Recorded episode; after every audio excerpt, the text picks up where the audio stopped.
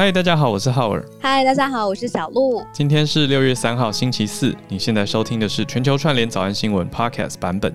我们会串联世界各地的新闻，还有资讯，希望呈现很多的世界多元样貌。也希望透过理解彼此所在地所发生的事情，我们能够更加的认识彼此的生活，也进而团结在一起哟。也邀请你一起来加入我们这个全球串联的大家庭。那现在我们一起来听听今天全球串联的大家在经历哪些事情吧。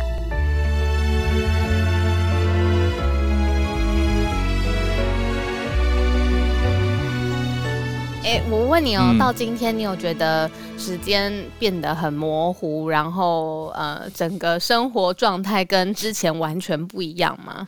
还是其实已经习惯了？真真的不能说习惯嘞。嗯啊，就懂了，懂，逐渐懂，逐渐适应中啦。对，可是内心总有一种微微的不甘。我明白，我懂，我懂。嗯，你也是吗？我也是啊。我最近对于就是曾经经历很长时间的，不论是不能外出，或是国家封城的的呃地方，呃，升起了无尽的敬意。我觉得哇，真的是可以做到，真的很强哎、欸。然后，因为我们才几个礼拜嘛，然后而且看起来还会再继续延长一些些，我不知道，待会听孔医师。嗯，所以我就觉得哇，过去一年经历过很辛苦的人跟地方，真的，我们我们 可以也可以多陪他们聊聊天，因为搞不好现在还有人还也跟我们继续一样。对啊，好，我们就用这个全球串联的力量。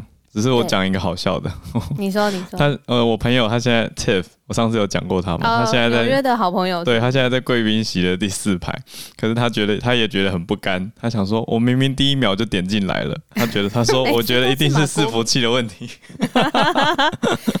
可能哦，东京的伺服器比纽约快，所以美谷米在第一个。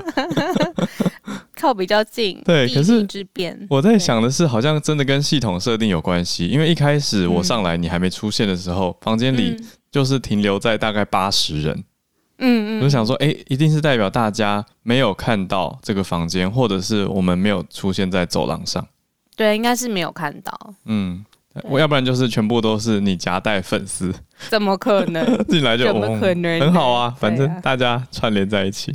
Tiff，我我记得 Tiff 上次也是，呃呃，追随在马古米后面，是不是？没错，他刚过生日，生日快乐！嗨，生日快乐！嗨，对啊，纽约的朋友，对，他是纽约第一名啦，好不好？美东第一名，这样可以？可以，可以，这样可以，这样可以，开心，开心。对啊，我们今天会跟大家，对，嗯、也是一样，先盘点一些国际的消息。我今天嗯，也有我很好奇跟想要追的。题目哦，那再来，我们大概八点半会再跟大家一样全球串联的时间开始。嗯，对啊，今天会从 诶中国战狼变可爱这个，等一下听小鹿讲一下，再讲到香港的一个纪念馆被说没有牌照，嗯、啊，而且是很敏感的主题，六四啊，六四天安门事件的纪念馆被说没有牌照。第三个国家来到的是。我讲话小心，我不是说国家。第三个题目 来到的是，哦，波兰啊，波兰这边在审理华为的一个间谍案，影响会非常的大，会影响到接下来在欧洲的五 G 的布局。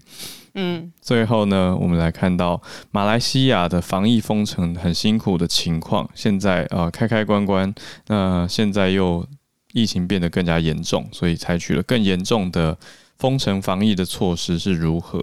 那也欢迎大家等一下可以上来分享一下各种状态跟想法。我光看到现在在第二排的贵宾席，Benjamin 他已经换了大头照头像了。对啊，我刚刚也看到。嗯，对啊。而且 Benjamin 算是我们同业，也算是呃新闻记者报道领域的，所以待会也可以听听看 Benjamin 第一手的想法。嗯。今天串联哦，反正每一天串联我都都很很期待了。但如果因为我昨天有接到讯息说他来不及讲，没关系，来不及讲的话呢，可以加入我们的脸书社团，在上面跟大家一起分享这样子。对。对，讲到纽约啊，就最后小聊一下。嗯、我昨天其实在看呃《生活大爆炸》，就是《Big Bang Theory》，哦。然后呢，那个里面的男主角啊，就是演 Sheldon 的这个人啊，嗯、他叫 Jim Parsons。我刚哦，昨天晚上因为我太喜欢他了，所以我就我就在 YouTube 上面看他的访谈。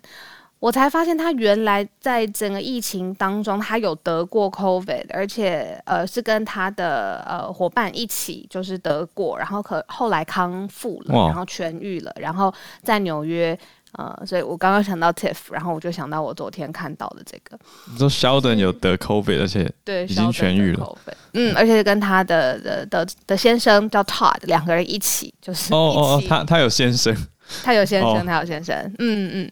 呃，好起来了，但是他得 COVID 的时候，就是、嗯、呃，会没有嗅觉啊，然后呃，味道吃吃进去没有什么感觉这样子，嗯、然后，但是他就分享说他痊愈的开心。对啊，就呃，那个嗅觉、味觉，这是前一阵子的评断指标，对不对？应该说，如果有这个嗅觉、味觉的丧失，就应该是，可是他不是所有的得 COVID 的人都会有，我知道它是一个比例。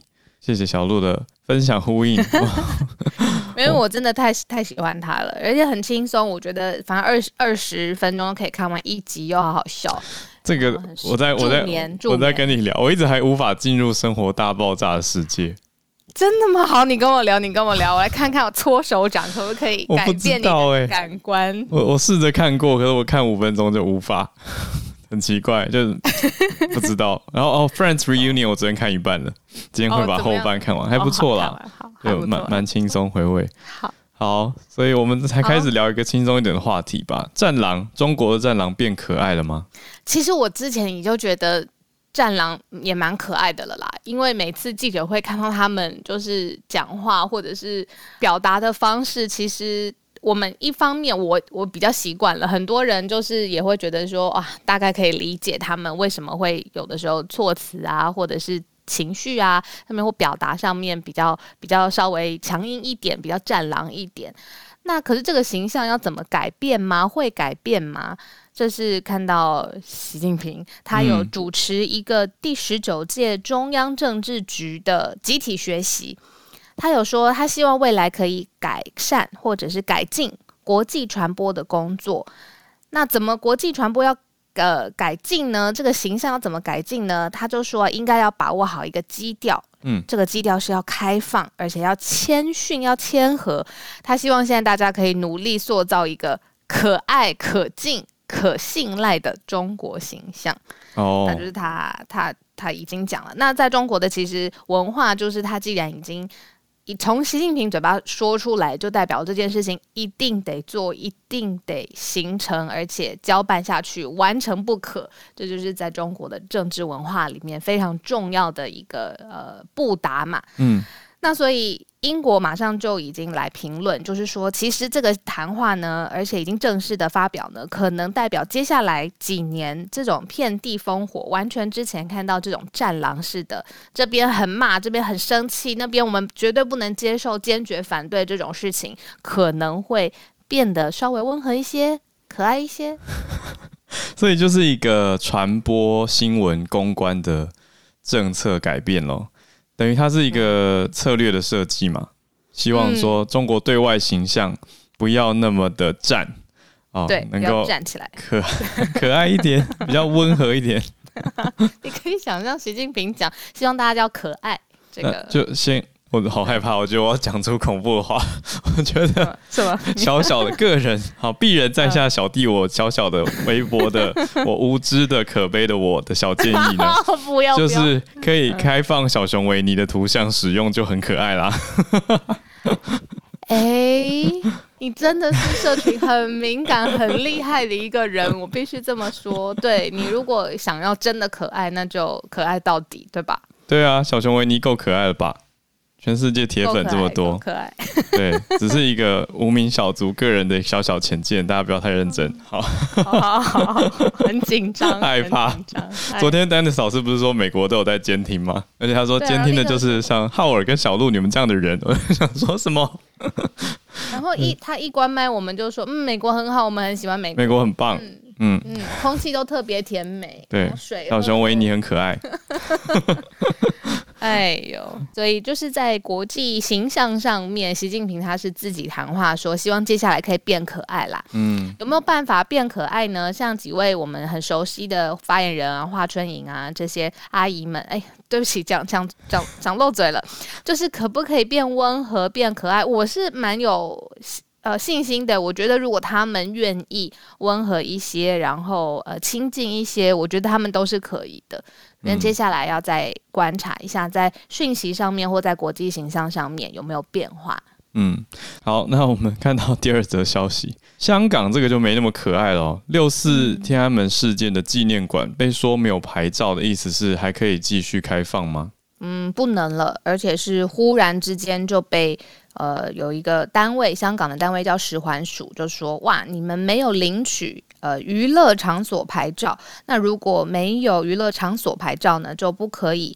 嗯，有表演或者不可以有展览，而且公众入场的时候也不可以有任何的娱乐行为，不论你有没有收费哦，娱乐没有牌照，嗯，都不可以经营或使用。而且这是忽然之间的，因为今天已经六月三号了嘛，对，嗯，明天就是六四了。嗯，那在香港其实呃，这个地方是在旺角，香港的旺角。的六四纪念馆，那之前都是正常的，然后大家可以进去纪念啊，摆上花呀，或者是在里头有自己的行程安排。但是忽然之间呢，食环署，香港的食环署就来到了这个六四纪念馆，说啊，你里面没有领取牌照，不可以经营或是使用。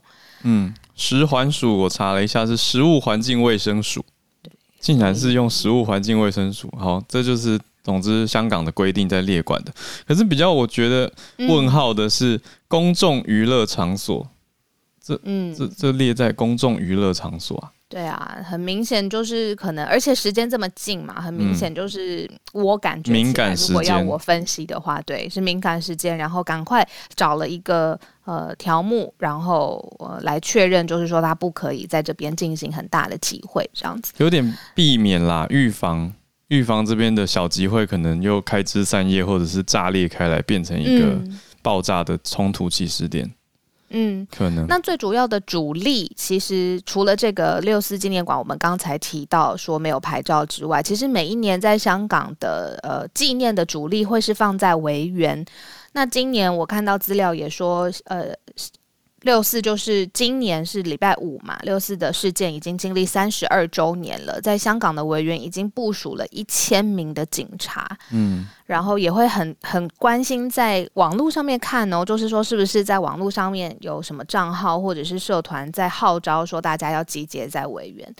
那我自己其实看过在维园大家纪念呃六四的过程，嗯，其实大家我那一年看到的时候是。很平和的，大家只是点蜡烛就站在那边，其实也没有人在喊什么口号，或是很激烈的，呃，在有一些宣言或演讲，根本没有，是很安静，然后大家就是静静的站着，然后每一个人都有一个蜡烛，地上也有蜡烛，你手上有蜡烛，你想要站在那边，然后呃，心里自己说一些心里的话什么的都可以，就是很平和的，至少我在的那一年。嗯那现在时间点很敏感嘛，因为就是明天了。我看到他们说，香港部署了一千名的警力，呃，绷紧神经。嗯，那你在的那一年有放音乐吗？现场？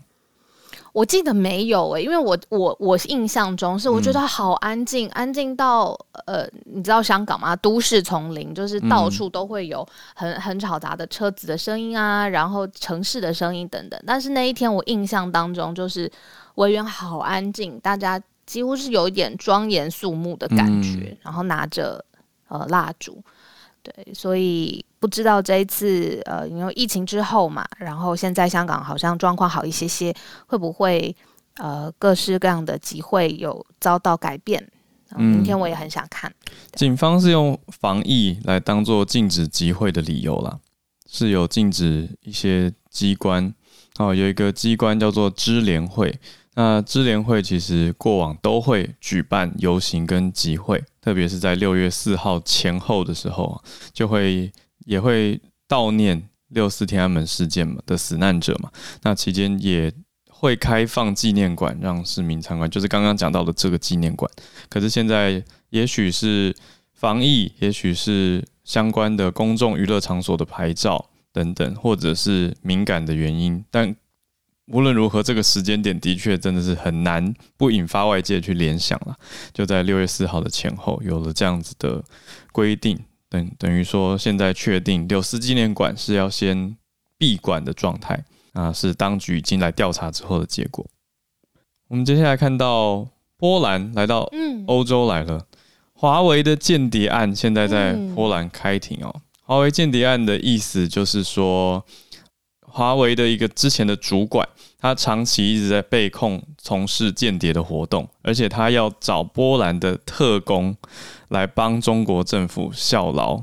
所以这个间谍刚好延续我们昨天讲的题目，是美国跟丹麦的间谍哦。美国透过丹麦去监听法国跟德国，是昨天的题目嘛？那今天这个是讲到华为跟波兰特工之间的联手，那想要加强对波兰政府的影响，所以很多国家其实都在看说，华为是不是要被排除在自己家的 5G 网络布局之外，因为。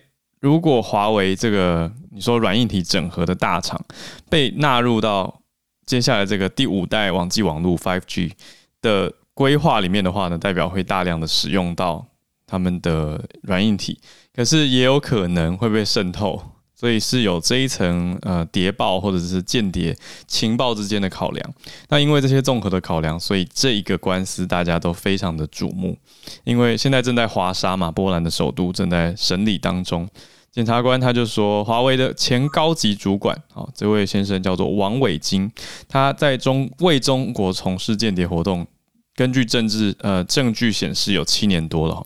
那想要在波兰这边用。他们的影响力跟科技的方式来接管到波兰的基础建设，啊，这个就是各国政府会非常担忧的 infrastructure。那讲到现在的基础建设，除了铁路、公路、网路啊，绝对也是一个很重要的部件。所以这里面讲到说，波兰的前特工啊，他叫 Piotr D，这个人呃涉嫌泄密，那疑似是因为刚刚的王伟金他来找这个 Piotr，请他要把资料。外泄出去，那是跟公共管理方面的资讯，会影响到波兰的国家救援还有公共安全的无线电网络。那两个人是在前年二零一九年一起被逮捕的，可是两个人也都否认了指控。那华为也马上解雇王伟京。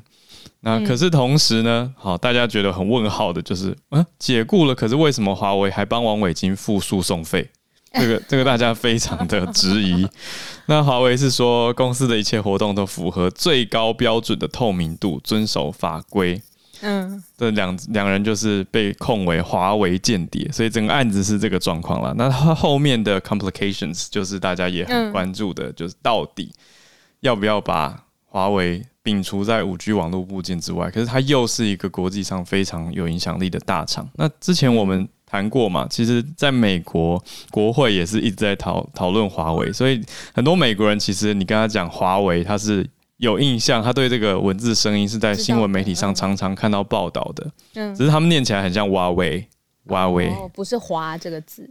对啊，不是“华”这个音，嗯，因为所有的中国大陆的企业 用企业有没有？其实背后都是 故意。呃，尤其是华为嘛，它的官方跟军方的背景是很强的，嗯、所以呃，他们会说里面的人或者是整个公司的发展目标，呃，最后其实是会跟呃官方跟军方 align 在一起。那发展到现在，其实大家也注意注意到这样子的状况，然后呃，会在讨论。呃，五 G 这么重要的时代，华为进来的可靠性到底是什么？那如果不是华为，更可信赖的伙伴会是谁？会是台湾吗？嗯、那这样啊，以伙伴来讲的话，变成我觉得现在讲回来是，嗯，品牌跟软硬体哦，倒不是不行哦。对，如果你说对啊，台积电嘛，嗯、又又回到台积电晶片，对，只是我想到的是以大厂来讲的话。嗯如果不是华为这种基地台的大厂部件，嗯，台湾这边自自己用的是中心工程啊。哦，明白。对啊，嗯嗯嗯，我我发现你最近间谍的基因有就是 茂生当中，就是间谍案你会自己追，然后也会就是在追当中发现很多新的故事，然后就来我们这里分享，我觉得很好哎、欸。讲到这个，我前几天看到一个，我觉得是是我孤陋寡闻吗？我我没听过蝴蝶君的故事，欸，大家有听过蝴蝶君的故事吗？我也没听过。我觉得那是超超精彩的间谍案。我们蝴蝶君是中国吗？没错，是中国，哦，是法国跟中国之间的间谍案。好，我讲讲一个好了，就是嗯。好，他叫做石佩璞，他是一个京剧的演员，男生啊，华人。那他呢，他跟一个法国的法国使领馆的人员，就法国的外交人员在一起。所以男生跟男生在一起，可是十八年以后，法国人才发现自己枕边人是男生，他才知道石佩璞是男生。那怎么可能一起生活这么久，怎么不知道呢？就还被拍成电影啊，《蝴蝶君》他讲出来说是因为，对，是因为说石佩璞他有隐藏式的阴茎，他有一个特殊状况，他的性器官是比较小、比较隐藏的，对，然后而且他要求说晚上行房的时候一定要关灯，所以他们就这样好好好的在一起了。呃，当然也不是说一直长期相处，因为他们两边有点颠沛流离，哦，进出中国跟法国啊，就很很神奇的一个故事啊。那最后两个人是因为案情的调查，所以揭发出来才分开的。哦，我看到了，我看到了。他说，呃，这个也还要拍成电影。对啊。但是，呃，被同年有一部另外声名大噪、享誉国际的《霸王别姬》遮住了这个光芒。的光芒，对。嗯。哦，好特别哦。对啊。那他们是这也是间谍案啊。我觉得他们应该有没有应该曾经真的相爱耶，因为。照两个人的呃论述的话，石佩普是还觉得自己爱着爱着法国人，可是法国人就觉得很痛恨，法国人觉得自己是感情受害吧，觉得石佩普对不起他。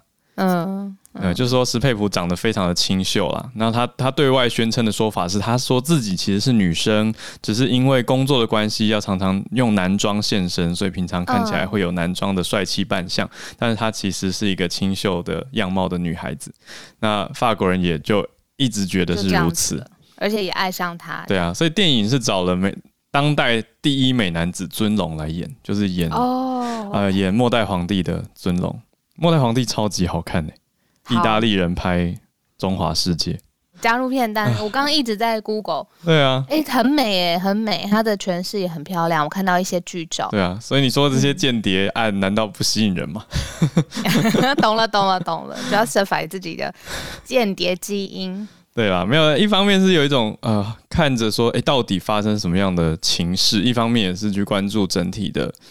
结构嘛，因为这些都会影响到经济，影响到政治，是牵一发动全身，后续影响也非常的大。那甚至刚刚我们讲到说，诶，那台湾在这中间的角色是什么？有没有可能会借此有机会取得信任，或者是呃，也有也有你说情报的敏感或者是危机，会让大家有点怀疑，这是不是也是其他国家看我们跟对岸的关系的看法？那这中间。太复杂了，对，可是就是开一个题目，跟大家一起来关注到后续的判决到底会如何，我们一起来看下去。好，那我们继续来看看，关心一下马来西亚，因为我知道我们的听众朋友里面呢，很多也从马来西亚加入我们。嗯，那我自己有一个很好的朋友，他就在呃马来西亚的怡保。然后他常常会说很羡慕我们，去年是很羡慕我们，今年当我们很紧张的时候，他就说啊天哪，不要笑掉大牙了，这个数字怎么比呢？嗯、然后我就问说，那马来西亚的呃比例是怎么样？他就说，其实现在马来西亚从呃到五月三十一号为止，整个确诊的案例呢，已经达到五十七万的确诊案例。当然，整个国家的母体数不一样嘛，但是他们死亡人数最高，曾经有一天走了九十八位。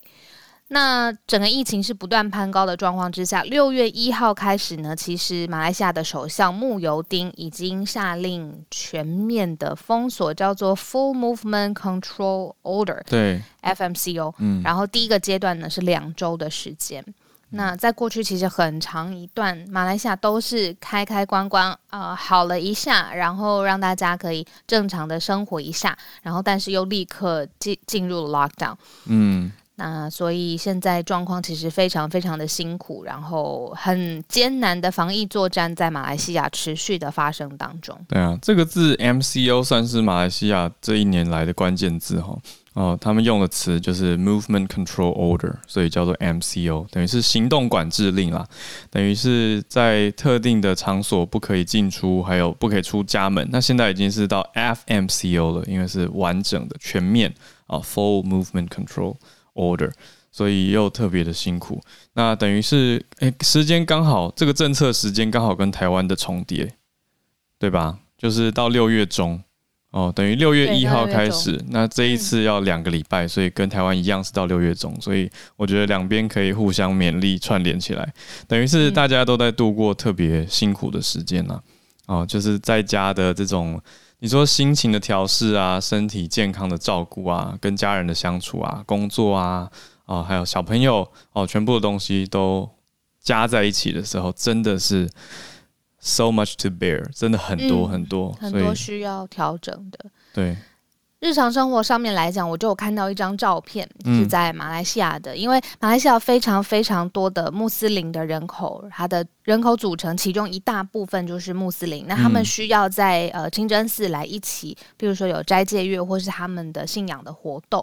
那我有看到一张照片，是马来西亚四月的时候，很多朋友在清真寺里头呢，他们要斋戒，那么跪在地上来进行呃他们的信仰的呃活动跟仪式的时候，嗯、他们是有戴着口罩，而且是来维持社交距离的。所以那个场面其实。照片呢、啊、很特别，就是看到有从前可能是大家全部都集中很集中在一起，但现在为了因应疫情，连在清真寺里头也必须要这样子，就是维持社交距离来来保护彼此，保护对方。嗯，对。那呃，整个经济上面的受影响了，我有看到一个消息是说，其实现在已经很严重到全面封城嘛，在。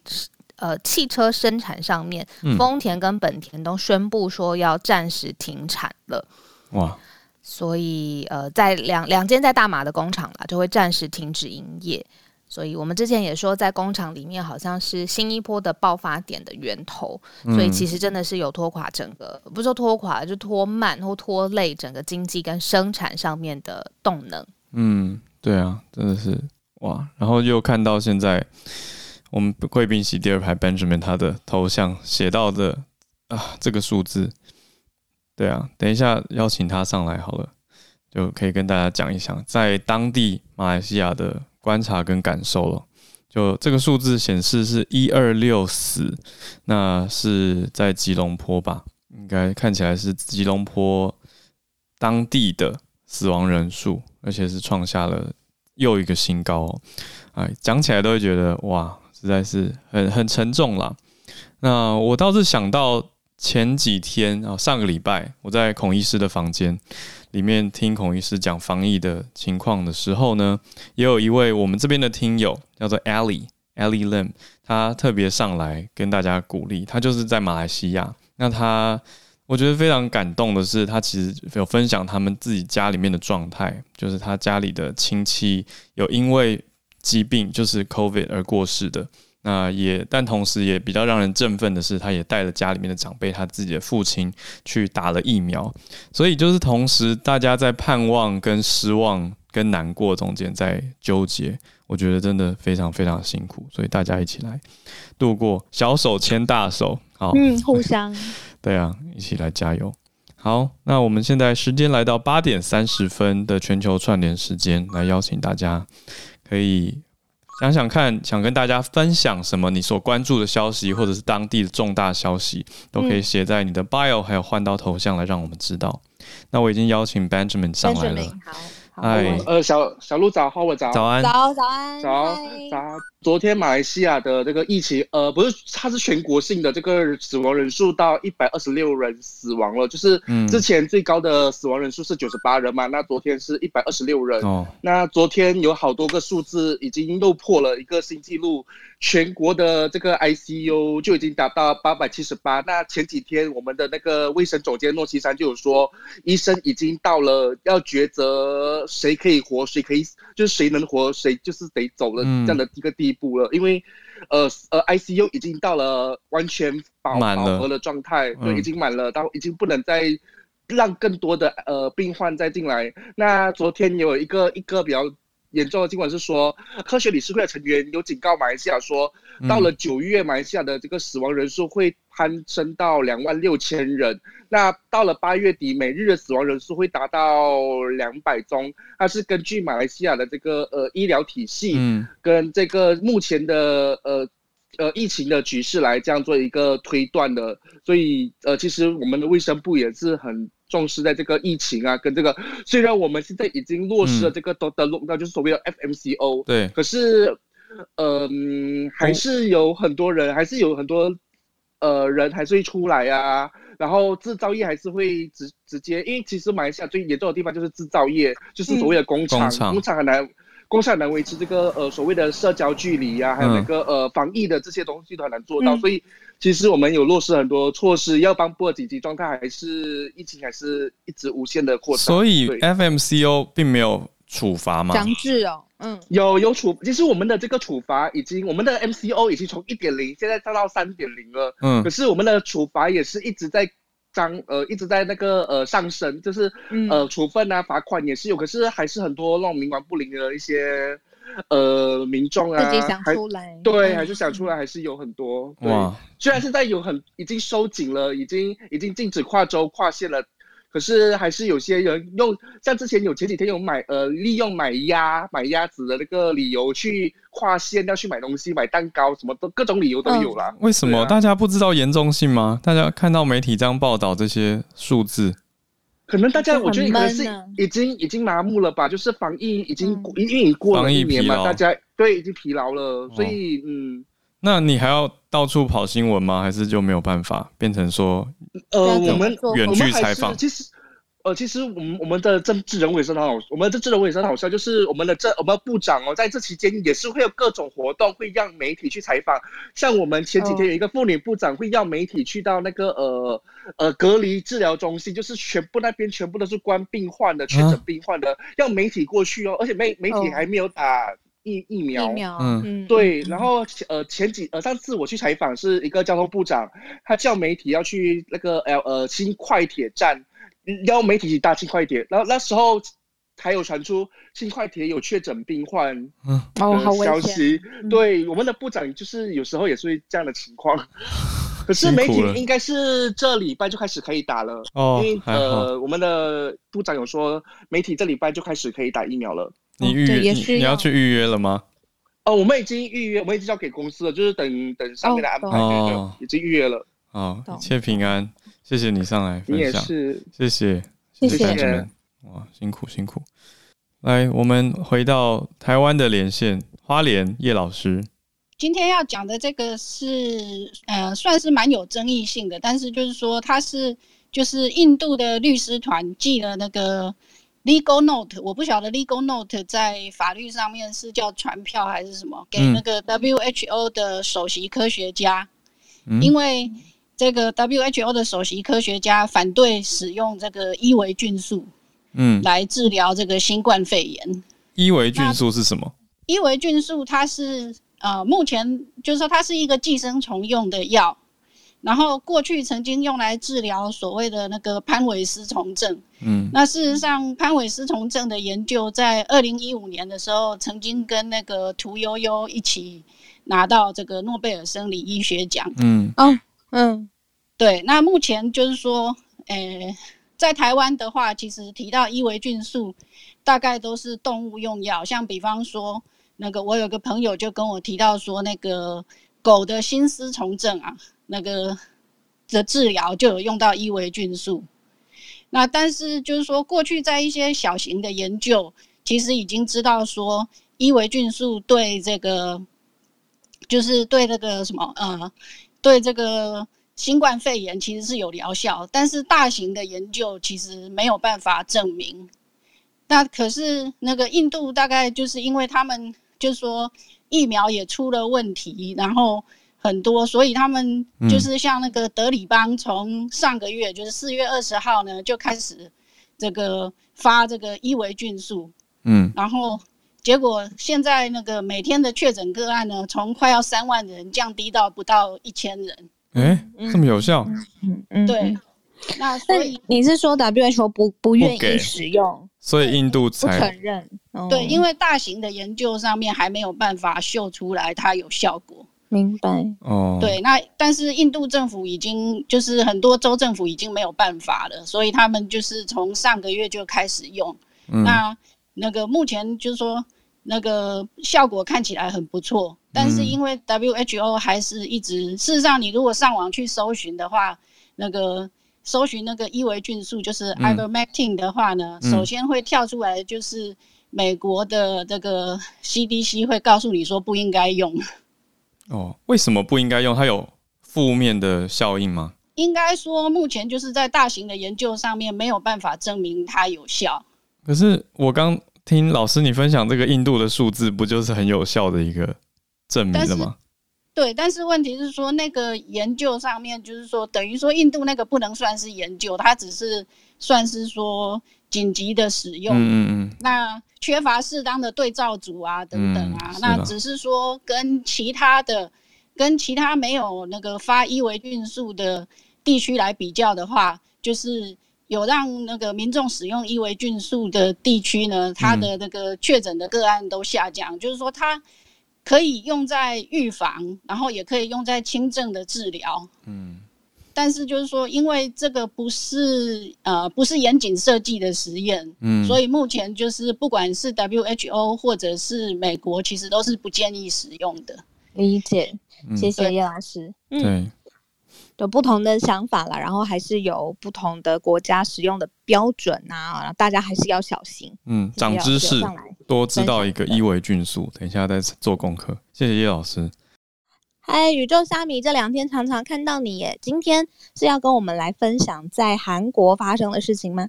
今天早上起来很好玩，就是我看到有将近十家的韩国报纸媒体都有同样的头条，就讲到说昨天中午的时候。呃，文在寅跟四个大集团的代表午餐会的时候啊，都提到说有关于李在镕特赦的事情。然后之前其实就是韩国一直有在酝酿这件事情啊，包括民调，然后包括各商会，甚至美国商会的代表都有。但是呢，呃，文在寅并没有针对这个话题有特别的表示。然后到昨天午餐会之后呢，透过呃。青瓦台的发言人有提到说，文在寅就认为说啊，现在很多国民对这件事情都有同感，然后也可以考虑到说，就是企业界能够这样子要求的一个苦衷哦。然后特别讲一下，昨天午餐会的成员是 SK 集团的会长、现代汽车的会长、LG 集团的会长，还有三三星电子代表，他们一起举办的午餐会。然后媒体就推测说，这样子特色最有可能的时间点，应该就是在光复节八月十五号。啊，到这边，八月十五号光复节是在韩国很重要的一个节日吗？是因为就像台湾光复节，我们也是纪念，就是从日本那边脱离跟日本的关系独立嘛。嗯、那韩国是比我们更重视光复节的国家。嗯，了解。李在镕是南韩首富嘛？跟大家补充一下这个资讯。哦，他是它是需要哦，它是在半导体方面呢、啊、非常重要的一个人物。然后根据报道，就是韩国没有几个呃企业家是可以直接跟像比如说比尔盖茨一些很厉害的那种呃美国的高层啊，直接可以通私人电话的。嗯。然后半导体当中，就是这一次，特别是昨天啊，提出呃他们是有人提出哦是。SK 集团的会长，然后他同时也是兼任韩国商会的会长，由他再次跟文在寅提出说，希望能够特赦李在镕。嗯，李在镕。然后他的他的说法是，因为我们在跟美国合作半导体的这个部分呢，需要有一个统帅。嗯，没有统帅的话，他们会很难做。对啊，可是我我这边在查的是一些背景知识，就是为什么李在镕会被关啊，然后他的后续影响这些事所以这个就是现实版的《Penthouse》，还蛮值得研究的。我一直还没看那部，我听桃子姐讲好像很黑暗，就是嗯，在讲一些企业内部的事情，还有很多很很有趣的事情。如果有兴趣的话，可以之后对我私下再给你们。好啊，谢谢。嗯这超好看的啦，这超好看。李在镕这件事情，其实我当时有追过一阵子，然后觉得在韩国特殊的财阀企业啊，还有跟政府之间，其实也不止呃李在镕，还有后来呃朴槿惠，就是各式各样的呃韩国里面的政商的关系，我都觉得哦很很好看，很值得了解。嗯，嗯谢谢宇宙虾米，谢谢。好，再来是北加州 Charles 老师。Charles 老师今天跟我们分享是什么题目呢？我今天早上分享就是啊、呃，就是这个疫情的啊、呃，可能很多其他的啊、呃，在教育界的影响。那就是加州的啊、呃，教师 K through twelve，就是从幼稚园到就是公立学校的老师，到高中的这个老师，到十二年级，就是到十二年级，对，幼稚园到高三，幼稚园，嗯，对，到高三，他们的这些啊、呃、老师呢，他们有一个退休的基金叫 CalSTRS，他们做一个最近做一个啊、呃、的研究。就是公布一个数据，在疫情期间，很多这个呃这些老师，公立学校老师，他们就引起了退退休潮。那他们这两年的总总退休人数大概会达到一万六千人，他差不多是总老师总全部公立学校老师的百分之五。哇！那这里面的差大概六成的人是表示说是他们是呃因为 COVID 就是因为疫情的关系，嗯，那他们就是提前很多人也提提早退退休。那有最主要的原因，他们是说，他们认为疫情期间难以再就是继续教学，然后他们不希望再继续远距。那他们很多人也是表示，他们不想再暴露在新冠病毒的危险下面。嗯。那这次的退休潮比起呃在次贷危机，就是零八零九年那一次的次贷危机数字差不多。那在疫情的同时呢，就是呃这个学生数其实也是同时的大幅下降。那我们之前有讨论过的这个出生率下降啊，还有疫情让很多。家长把学生转到私立学校，然后让公立学校的这个 enrollment 也降低，所以师生比大致还是可以保持均衡了。不过这么多老师一下子退休，就是这个加州退休的老师的退休基金，他们就是有点紧张这样子。那他们的发言人还出来说，他们所有的老师都会收到他们该得的这个退休金。那这个退休 CalSTRS 呢，他们是世界上算是第四大的一个。地方政府的退休金，其他都是国家经营的。嗯，那他们这个其实他们管理管理差不多是四千亿的资资产。那这么多的退休潮，就是也是一个疫情的的另外一个副作呃的另外的影响吧。四千亿美元，哇，这个是讲去年到今年的数据，对不对？就是已经发生了，已经发生的，对。哇，一万六千个老师。可是我想到的是说，现在加州疫情不是越来越趋缓了嘛？所以应该大家也都回到学校去上课了。但这些老师已经少掉了。对，嗯，对，其实我们看在看一些经济数据，就是发现说，很多人在这个疫情期间，很多人就决定他们直接就转职了，就说他们可能认为说这个工作他没有办法 work from home，他的他没有办法就是同时教学生也同时也管理自己的小孩。那很多人就是觉得说他的呃，可能就是再去进修一个学位啊，然后就或是直接离开这个产业。其实这个也造成很多这种没有对口的很多很多很多人。要找工作，那很多也很多职缺，不过就是没有办法对口这样子。对啊，这个疫情真的很大。我身边蛮多朋友还有合作的厂商，嗯、他们发生窗口在转职换人的状态，我就想说，哇，这个冲击加加上昨天我整对对，昨天我觉得影响真的很大哎、欸，我不知道大家自己的感受。我昨天开一个线上会议，那电话会议，嗯、我对方是一个爸爸，可是重点是我一直在他的背景听到他儿子在上英文课的那个英文老师很大力的那个口音的声音。然后对我的干扰就非常的大。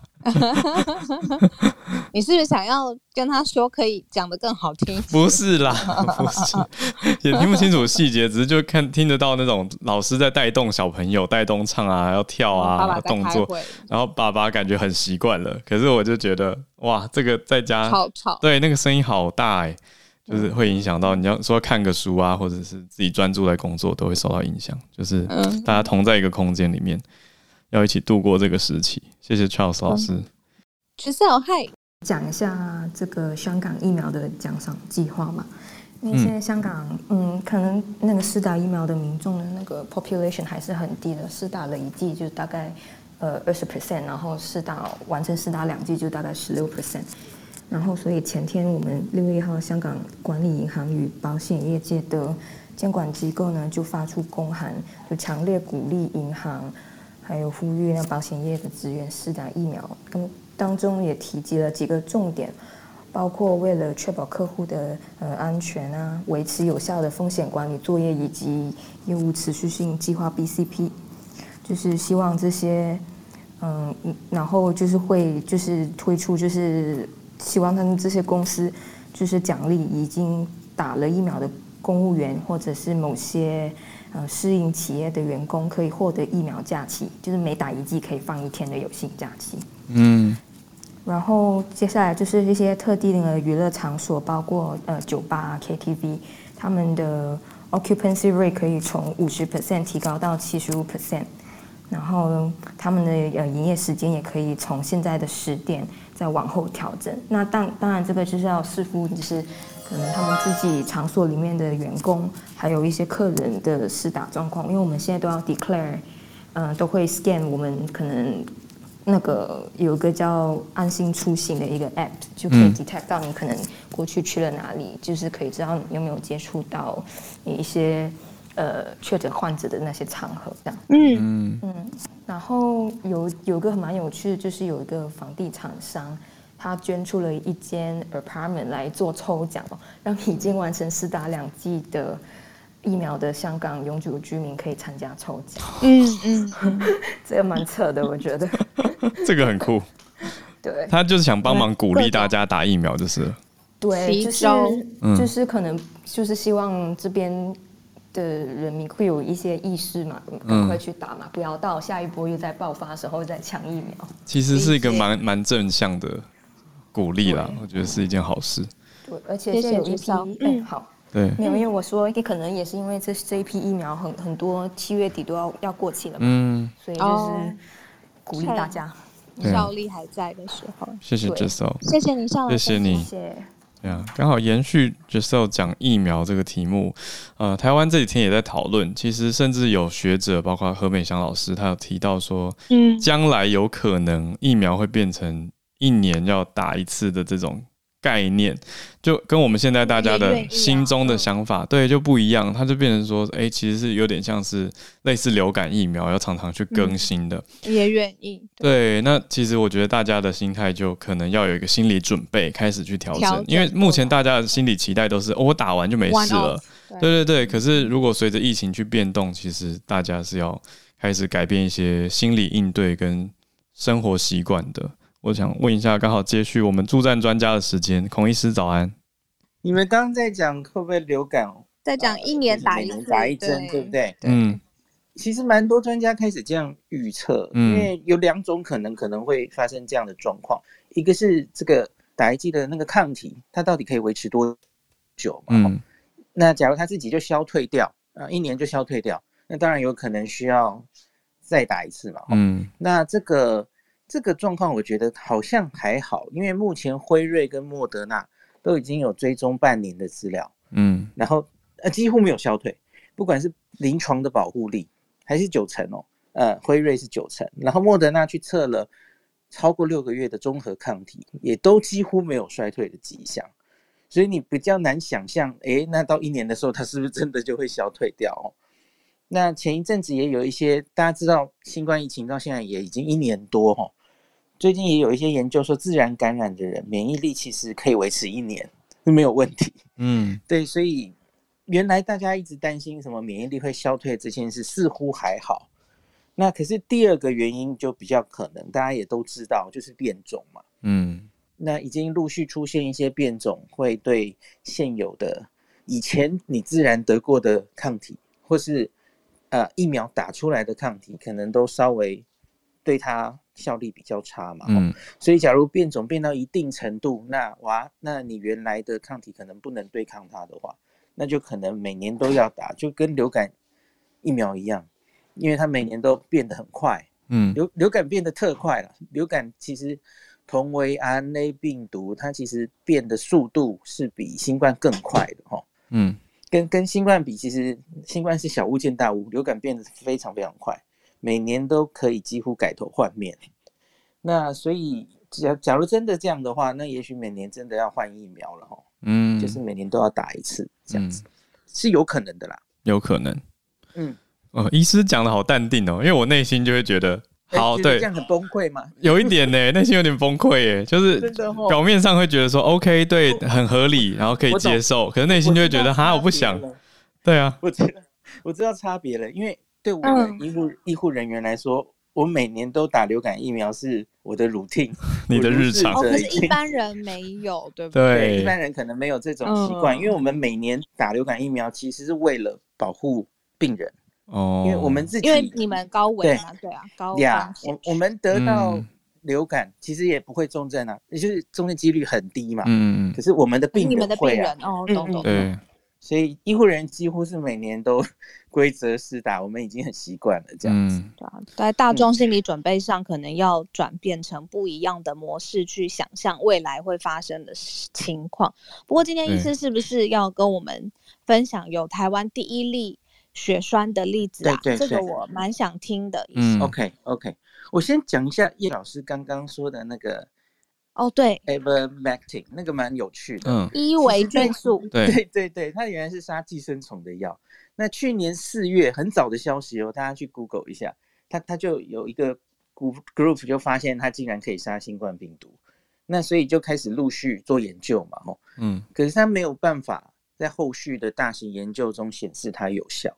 其实很多药都是这样啊，嗯，就是川川推的那个，大家应该最记得嘛，印象深刻，嗯，那所以这样的药这一年中有很多，所以后续都没有办法在比较大型的临床试验显示效果。那刚刚那个，呃，我我找了一下印度的疫情哦，嗯，其实它已经跟呃一个月前确诊数字下来了嘛，哈，它它原来可以。几十万，它现在已经降到十几万，哦，差很多，嗯，而且是全国性的降下来，所以老师刚刚有说是几个印度的几个地方，呃，已经没有办法了，在发这个寄生虫药，嗯，那可是其实是大家疫情都降下来了。哦，那前几天有一篇新闻说，可能是呃夜晚的强制宵禁或是什么，才是他们真的把疫情压下来的主因政策呀，嗯，类似这样，所以。嗯不一定是那个药，理解理解，就变因太多了。观察一下，嗯，对对对。那今天我讲这个哦，嗯，台湾的之前有跟这个跟那个房间的人大概都知道，我们前一阵子花了蛮多时间在谈 AZ 的这个特殊血栓的副作用，嗯，那 TTS 啦吼，那 AZ 有，交生有，这个国外资料我们都知道嘛吼，那。观察到现在，欧洲、英国大概发生率就是十万分之一。嗯，AZ 那交生疫苗比较低啦，交生疫苗大概你简单记就记百万分之一。嗯，那可是年轻女生，大概三十到五十岁的女生的话，那也是十万分之一的几率这样子。嗯，那结果就在最近几天哈，韩国跟我们都报了第一例的 TTS，很巧都是三十多岁的男生。嗯。那这一例是一个很大的医院，我不能说哪家医院，因为没有公布。嗯，可是那那一例诊断出来的时候，那个主治医师有来跟我问，因为我其实一直在我们感染科医师的群组，之前我就很担心嘛，我就说，哎，我们要小心，我们这样 AZ 施打下去会产生第一例的这个血栓，我们一定要及时把它诊断出来。嗯，所以我我觉得还蛮有动起来，就不管是急诊医师，然后血液科医师也写好了我们台湾的。这个 TTS 的诊断跟治疗指引，现在已经放在 C B C 的网站上了。嗯，那今天的这一例是这样了哈，他是施打完疫苗应该是七天吧，年轻男生他就头痛、发烧、肚子痛，然后他就再去就诊嘛。哦，因为因为本来我们的打 AZ 的警语就有这一句啊，这嗯，警语上其实是写十四天了哦，可是那个其实资料有点过时了哦。嗯。呃，最早是说四到十四天要注意，可是昨天我们已经把它更新到二十八天内也要注意。嗯，对对对，因为量越来越大了嘛，哈，其实后来有发现，其实到一个月内都有可能发生了，哈，嗯，它不会马上发生，第四天开始，哈，嗯，那个你打完疫苗一两天，那个发烧头痛是很多人都会这样，嗯，那通常它就会消退，可是第四天以后等于就要注意，哈，嗯，那四到二十八天。要注意这件事，然后他他的诊断有点妙，因为他是抽血哦，嗯、就发现那些血栓的一些检验数值，然后特别有一个是抗血小板抗体，第四因子的抗体很高很高，然后可是呢，去帮他做影像学哈，不管是头部的、肚子的，完全找不到血栓，找不到地方，嗯，这例很怪很怪，可是就因为实验数据就觉得。好像还是给他下个诊断哈，那他就很快用了。我们知道怎么治疗嘛，哈，免疫球蛋白，嗯，然后这个人也有用类固醇，然后他没有用肝素 heparin，避开这个 heparin。之前我们大概解释过了，对，那他就用另外的抗凝血的药物，那他就改善了。嗯，那李冰英老师昨天讲这一例的时候，他是解读说，也许我们是算发现的早。嗯，还没有找到，呃，就是还没有严重到会影像呈现，是不是？对对对，没有错，就是血栓还没有吸具体到我们可以影像到抓到它。可是，假如再迟一点就医，嗯、那可能那个哎，那就是脑部啊、腹部搞不好就会出现血栓。哇，大概这样哦。嗯、那所以很早的把它发现，然后及早给予治疗，他现在已经改善了哦。嗯，好像已经出加护病房，就是准备出院了这样子。嗯。那所以我觉得是不幸中的大幸哈，及时有诊断出来。嗯、那台湾目前已经打完了四十六万剂的 AZ，出现这第一例。Oh, OK。那韩国呢？韩国是打完三百，也是三百六万，超过三百五十万剂了。那他们也是出现第一例的，呃，也是年轻男生。嗯。那所以相比于欧美，我觉得到目前为止看起来然后，大概比例大概都没有欧美的十万分之一高，可是还是。持续提醒大家，我我去打 AZ 的时候也有拿到，就是那个警告的单子，要小心哦，小心哪些症状嘛？血栓的症状，嗯，就是它可以出现在胸腔嘛，吼，那就是呼吸喘啊，呼吸吸气会痛，然后在肚子的话就是肚子痛，那头就是头痛嘛，吼，嗯，而且那个头痛是会越来越痛，你吃止痛药可能也压不掉的那种头痛，嗯，然后到后面可能会有点恶心这样子，然后视力模糊。这个其实都有写在那个警语上面哦。那个我我相信经过此事之后，嗯、其实全台湾的血液科医师或急诊科医师应该都会越来越注意有这个病。嗯。可是，医师，我刚听你说，就是已经有一个完整怎么应该处理的 SOP，而且已经大家有共识写出来，放在 CDC。我觉得这速度好快耶，是不是？因为我们已经看了，医师当然有在推这件事情，也看了其他国家，其实也有这些。呃，很多的数据，所以可以很快反映出来。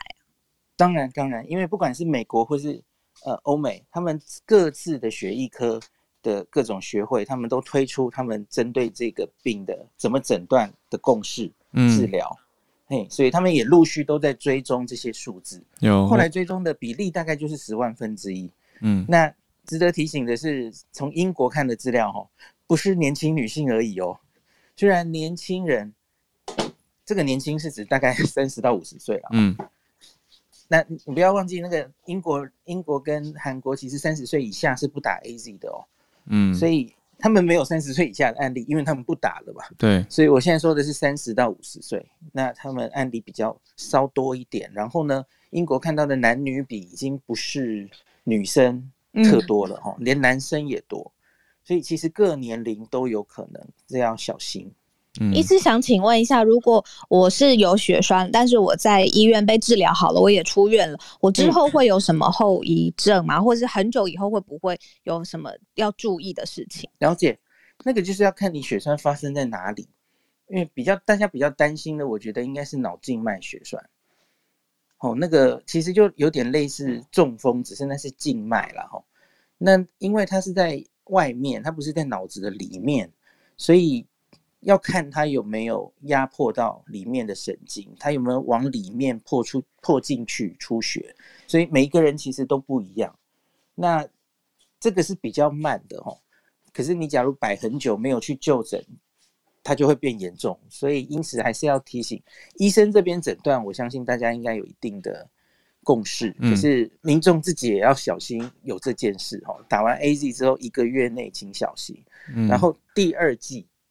第二季也可能发生，只是几率大减。英国的资料，第二季的发生几率是十，是一百万分之一，就是又又多了十十倍了哈。嗯，第一季十万分之一，第二季一百万分之一。嗯，第二季不是万无一失也不会发生，所以大家小心一点。理解，有医师，我已经找到这个您刚说的在 CDC 上面的呃 TTS 临床指引，很清楚。对，他有从临床怀疑，等于病人自己也可以观察，也不是病人啦，就是施打者自己可以观察，等于是说。施打后的四到二十八天都要特别注意自己的状况，他写的还蛮保守的，就是到二十八天等于是一个月了。那后面接着就是初步的检查，还有去检验怎么去确认，这就比较偏向是医事人员、专业人士的判断辅助。对，所以一般人员只要注意这个天数，然后可能的症状，嗯、主要就是头痛，要小心这件事情。嗯嗯嗯。然后虽然说这二十八，多半是四到十四天之间，大概两个礼拜。对。对对，大概这样子。好的，很重要的资讯，谢谢医师分享。对，谢谢医师。特别是嗯，美国呃，日本可能将会送我们 AZ 的哦。对啊，昨天那个菅义伟有发表一个那个嘛，是是是。嘿，只是不确定时机点，有人说是六月底，吼。然后不知道到底几季，我们就静待好消息。对啊，真的是。大家对 AZ 的认知要继续强化。没错，没错，要更认识这个疫苗，还有施打后可能的风险，跟要怎么样去管理跟注意自己的健康状态。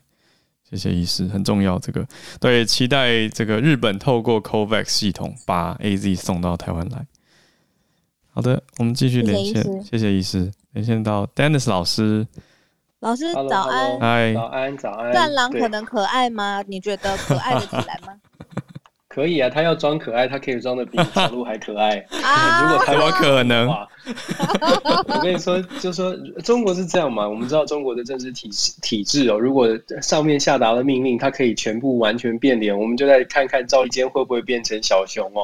所以我说这个，其实中国一直都在做大外宣，他从二零零九年编了上上亿的这个资金，建立了很多的对外宣传的媒体，大家也看到了，中国其实在外就是在国外建置了。蛮多的电视台新，尤其是新闻频道，用各种的语言对外宣宣传。可是大家如果仔细去看这些频道，我知道可能很多朋友不会去看，但是如果看这些频道呢，过去从零九年到现在，他们大外宣一直在做，但是大外宣的手法基本上是不断的告诉世界各国中国有多么的强大，中国的发展有多好，基本上是用这种歌功颂德式的方法。可是这种方法呢，基本上不信他的人基本上没有感觉，会觉得你就是在。宣传现在看起来，习近平听到了一些建议，在很多的媒有说，中国大陆现在开始考虑的是，也许对外的宣传用一些软性的这种态度。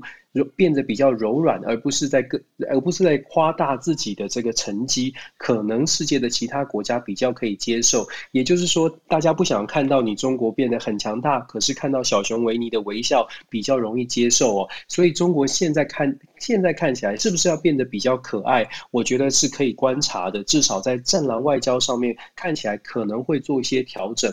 啊，按按照这个，如果他的说法，如果他现在真的意识到过去这十几年来的大外宣一直歌功颂德没有成功，嗯，也许他的内容方面，硬体其实已经有了，对，现在要注意的是他的内容是不是有调整。如果内容调整，大家会说我们都不相信，可是我们要注意的是，其实对待对中国比较有戒心的国家，它是我们身边看到的我们的盟友，嗯，但是世界有很多的国家对中国没有那么高的戒心。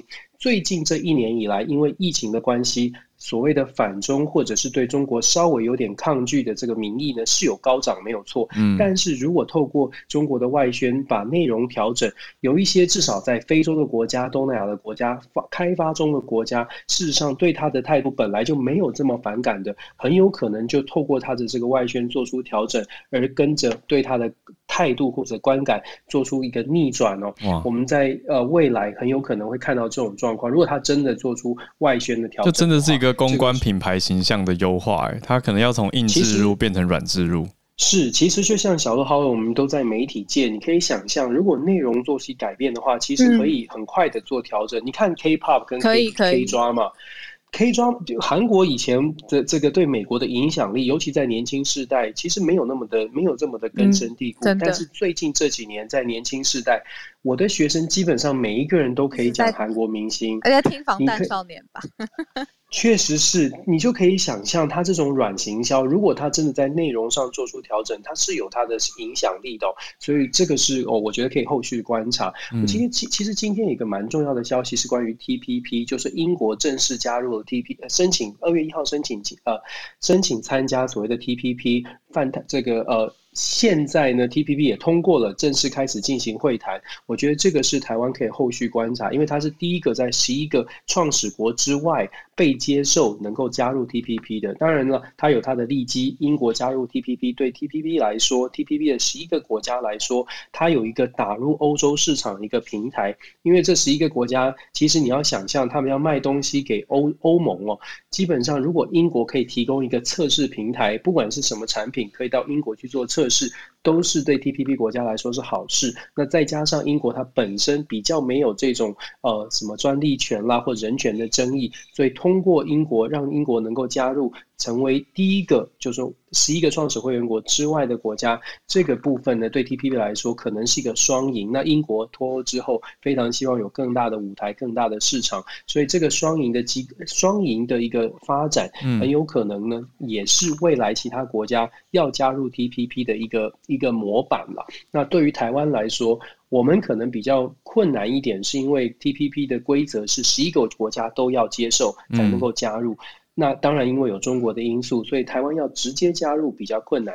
可是，其实我们看到英国的这个加入呢，我们其实也可以去思考，是现在台湾跟这个十一个国家之间双边的，透过双边的，等于是间接的搭上 TPP 的车子，可能是比较有可能，呃，比较有机会的。毕竟这些国家当中，譬如说像日本啦，像纽西兰啦，那英国其实都是我们可以去做挑战，成呃。透过在特别的产业领域可以做一些连接，那再透过这个产业领域间接的，刚刚说了，间接的搭上 TPP 的这个市场跟它的这个产业的加产业链，我觉得是台湾也许可以赶快去思考怎么样来做一个布局哦。嗯、这个是今天 TPP 很重要的一个呃一个新闻，可以跟大家分享。嗯、对，最后我补充一个那个关于疫情的，在美国，呃，拜登宣布那个六月是这个行动月。嗯，施打疫苗的行动月，而且它是有提供利多的哦。今天拜登就是拜登的宣布是，如果你二十一岁以上打了疫苗，是呃这个由美国最大的这个呃。安海斯的啊啊，Anheuser-Busch 这一家酿酿酒厂呢，提供免费啤酒。大联盟也提供这个抽奖，可以抽大联盟的球票啦。然后还有这个明星赛，然后这个还有很多的公司提供，像超市会提供一年的购物金哦。现在拜登的政府是全力的把所有的好康都拿出来，希望现在的美国人还没打的赶快去打疫苗。目目标是七月四号美国国庆日要达到百分之七十。嗯，对，这这个目标现在看起来好处很多。有一些朋友可能觉得早打了没有拿到好处。早打早保护啊！太好笑了。啊、哎呦，也保护身边的人，各种羡慕。对啊，补充刚才 Dennis 老师说的，嗯、呃，TPP 它的全名在经济部其实是称为跨太平洋伙伴协定。嗯，那亚太地区总共有十二个国家。一起来在这个呃目前的 TPP 框架里面，那里面做的事情像是降低关税啊、开放市场啊，或者是劳工的保护、环保的标准等等，还有智慧财产权。那所以现在刚跟 Dennis 老师分享的 TPP，其实就是一个很重要的在亚太地区的一个共同的合作框架。没错，组织。但我最惊讶的点是英国的地理位置跟 TPP 的关系。因为 TPP 叫做 Trans-Pacific，而且它所有刚刚小鹿提到的国家，这十一、十二国呢，全都在太平洋相关沿岸。可是英国英国在大西洋岸啊，我就觉得这个真的是蛮玄妙的，所以所以刚听到哦，我想说这个是蛮奇特的一个突破。那如果这个例子已经开了的话，如果能够开先例的话，代表欧洲其他国家也许有机会跟进。它其实背后代表更大的含义是纳入一个贸易体系。那最有趣的是，其实这个 TPP 如果回顾之前，它算是欧奥巴马在一直力推的一个东西啊。那中国相对应拿。出 RCEP 来跟它对抗，可是最后两边都没有发展的特别好嘛。对，TPP 还没有奥巴马没有做完，川普就出现，没错，然后川普就退出了，所以还蛮特别的。只是说现在接下来拜登会不会重回呢？这个我觉得也可以看看。然后现在至少在美国大动作之前，英国既然已经很明确的想要加入 TPP 了，所以有台湾是不是有机会？也是我们好好来看一看。很快的，再加加讲一句，那个中国其实现在透过越南跟纽西兰也在寻求加入 TPP 的可能，但是 TPP 就如同你们两位刚刚讲到的，TPP 其实它的规章里面有很多关于劳工权益啊，包括法规的限制，对于中国来说是不是能够配合？其实这是当年奥巴马在奥巴马政府在。在制定 TPP 的规章的时候，特别做的一个国际法规的限制，嗯、就是希望如果中国真的想加入这个市场，嗯、事实上你就要守规矩，对，你就要改变哦。嗯、所以这个对公众来说是挑战，但是中国现在正在积极的寻求这个加入的机会，这个也是我们要观察的。嗯，很特别。嗯嗯，谢谢谢谢老师啦，谢谢 Dennis 老师。好，那我们今天的时间也差不多，准备要收播，那就谢谢大家加入今天的。串联喽，那我们就明天一转眼又礼拜五了，明天早上八点再继续跟大家继续串联在一起，我们就期待明天早上继续连线。也谢谢今天所有朋友的加入，那大家一起加油来度过这个特殊的时刻。谢谢你今天的收听。如果想要知道更多全球串联的新闻，都欢迎加入 Facebook 社团“全球串联早安新闻”。有任何想法都可以告诉我们，现在有很多管道都找得到我们哟。对啊，如果愿意支持的话，欢迎订阅节目，五星好评刷起来，小额的赞助，请我们喝杯咖啡，很多方式都可以支持我们哦。谢谢每一位在收听节目的你，真的谢谢每一位愿意跟我们串联在一起的大家。那我们明天再见。明天见，拜拜。